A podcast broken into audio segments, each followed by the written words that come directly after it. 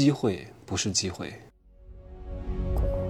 没有事实，没有真相，只有认知，而认知才是无限接近真相背后的真相的唯一路径。哈喽，大家好，我是蒸汽学长哈。今天讲的这个事儿呢，有一些有悖常识。我们经常会在大众媒体上听到谁谁谁小鲜肉，啊，这个人演的也不怎么样，就是长得帅，身材好啊，然后就能红，会有这么多粉丝喜欢他，凭什么呀？我们这些人兢兢业业、勤学苦练，每天要练早功，啊，然后台词功底又怎么样？然后我们居然票房不是很高，然后呢，嗯，特别不爽。他们为什么不爽？他们觉得他们所有的付出，他们的技能应该获得更多的东西，但是恰恰没有，对吧？反而是那些他们认为技能不如他的人赚到了更多的钱，他们极其不爽，所以他们要抨击这个事情。但是在我看来不是这样的啊，他们所认为他们的才华，其实并不是他们成功的关键性因素。一个人能成功，不是靠他的才华的。抓住机会与握紧机会是两个不同层面的事情，很多人理解不了的。很多人修了一身的本领，只是有了能握紧机会的这个可能性，但关键是，他没有前面一个东西，叫握住机会。他没有这个握住机会的条件，他怎么去握紧机会呢？他抓什么呢？他抓空气吗？对吧？他没有什么可附着的，来记住这样的一句话啊：凡是一个人能成功、能获得机会，一定是他帮助某些人成为了谁。你好好理解一下，为什么那些小鲜肉能赚这么多钱？因为这个人本身很厉害吗？不是，他为什么可以抓住所谓的机会？哪怕他没有什么太大的实力，为什么可以他抓住某些机会？因为他帮助某些人、某些集团实现了。他们想要成为另外的一些人和集团的可能，对吧？所以他就抓住了这个机会。至于他能不能抓得紧，那就靠他的真才实学了。但至少人家抓住了，至少红过一两年了，对吧？那能不能抓得住，红得更红得更久，维持得更长，那是另外一码事了。只不过很多人不能理解。我举个例子哈，各位看过《喜剧之王》吗？啊，没看过也没有关系，我大概讲一下。喜剧之王呢，是莫文蔚和周星驰演的啊。莫文蔚呢在里面演了一个女明星啊，然后周星驰在里面演了一个渴望当男明星的小演员，每天都在那研究技能，那斯坦尼斯拉夫斯基表演体系，一个演员的自我修养啊，就是苏联式的这种表演方式啊，斯坦尼斯拉夫斯基表演体系啊，然后每天要沉浸在角色里边。那还有另外一个表演体系呢，是叫叫什么布莱希特表演体系吧？还有一个是梅兰芳的表演体系。布莱希特的表演体系呢，它不要求你沉浸在这个角色当中，它讲究的叫什么第四堵墙？哎呀，这东西都是我们以前学的，我都。都忘了啊，这个无所谓了，这不是很重要哈。理论这个东西，你长时间不用就忘记了。但重点是什么啊？就是莫文蔚扮演的这个角色呢，是一个女明星，她为什么要扶持周星驰演的这个角色啊？叫尹天仇啊，你就记得他叫周星驰就行了。搞这么多名字，各位也记不住。就周星驰想当演员，刚好那个莫文蔚就请他过来当演员，还是而且是演自己的男一号。为什么？周星驰以为是他的演技特别好。哎呀，你看。终于看到了我的闪光点哈！你看我，斯坦尼斯拉夫斯基表演体系，一个演员的自我修养还是没白学的，嗯，真的是这样吗？并不是，他为什么能获得这个机会？是因为什么呢？是因为莫文蔚原来请的那个男一号，对吧？没有档期，临时放鸽子了。然后莫文蔚呢，一方面是出于自尊，另外一方面呢是想要证明自己一个人的票房号召力也是也还是可以的，所以呢。他就用周星驰扮演的这个角色来扶持他，所以周星驰能够获得这个角色，演技好只是一个优点，但是不是一个充分和必要的条件，对吧？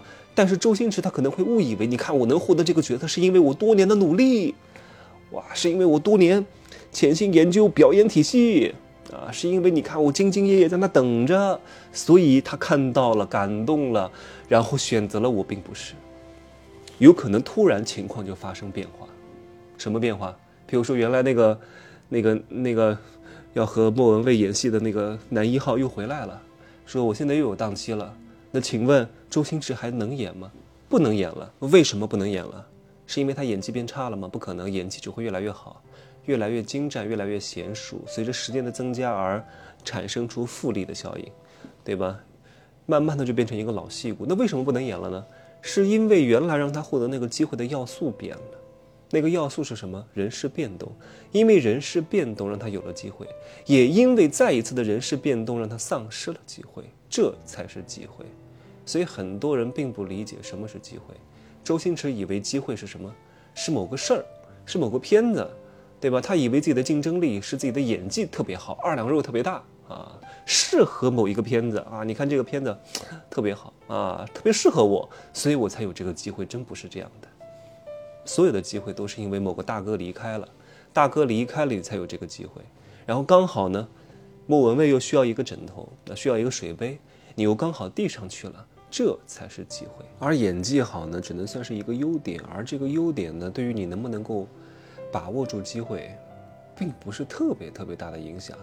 一个机会的降临是取决于非常非常多的因素的，而你其中的一个特质和优点，就是其中的一个不能都不能算是决定成败的关键啊。那我再讲一个例子，这个例子各位应该是更难理解的。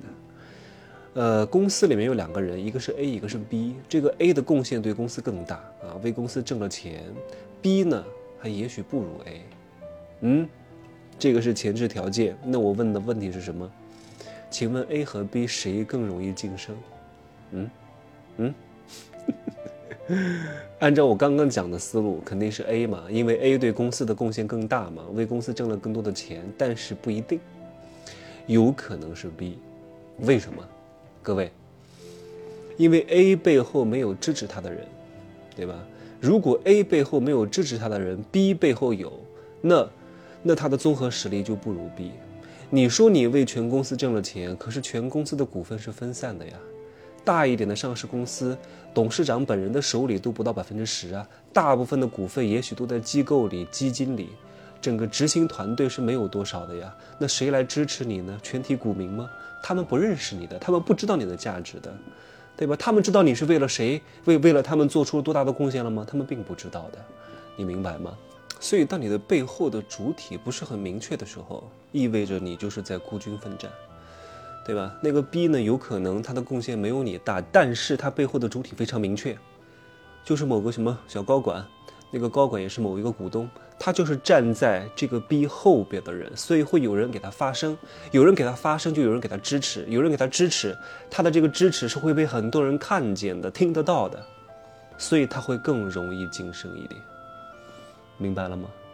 这东西可没有人告诉你啊，让别人看见是非常非常重要的，所以各位要想尽办法让别人看见你。因为职场有一些洗脑的言论，呃，大家都喜欢什么人？喜欢少说多做的人。可是这样的人只能当螺丝钉啊，各位。我希望你们作为我的学员和听众，能够反其道而行之。这样的话，你才能够突出重围。当一个人获得一定成绩之后啊，特别是在你们单位里边，不会跟你讲真话的，因为把很多晋升的真相都告诉你了，你就会超过他。所以他要安抚你，告诉你，你不要这么努力了，对吧？然后呢，你不要这么拼命了。他不会告诉你一些核心的密码的，因为人都是屁股决定脑袋的，人都喜欢少说多做的人。但是你要成功，你必须要多说少做。老板是干嘛的？老板不是做的最多的，老板一定是说的最多的。多说让别人做，明白吗？你看那些经常出席各种发布会的人。对吧？代表企业到处去什么代表这个行业讲话的人，看似好像没有什么作为，但其实他获得了巨大的声量，让更多的人认识到他，慢慢的影响力就出来了。慢慢的，大家都觉得他非常有能力。当大家都觉得你非常有能力的时候，你没有能力也就有了能力。那行吧，今儿就说这么多啊。祝各位身体健康，要阳的话就赶紧阳吧，啊，都赶紧体验一下，嗯，挺好的，酸酸爽爽。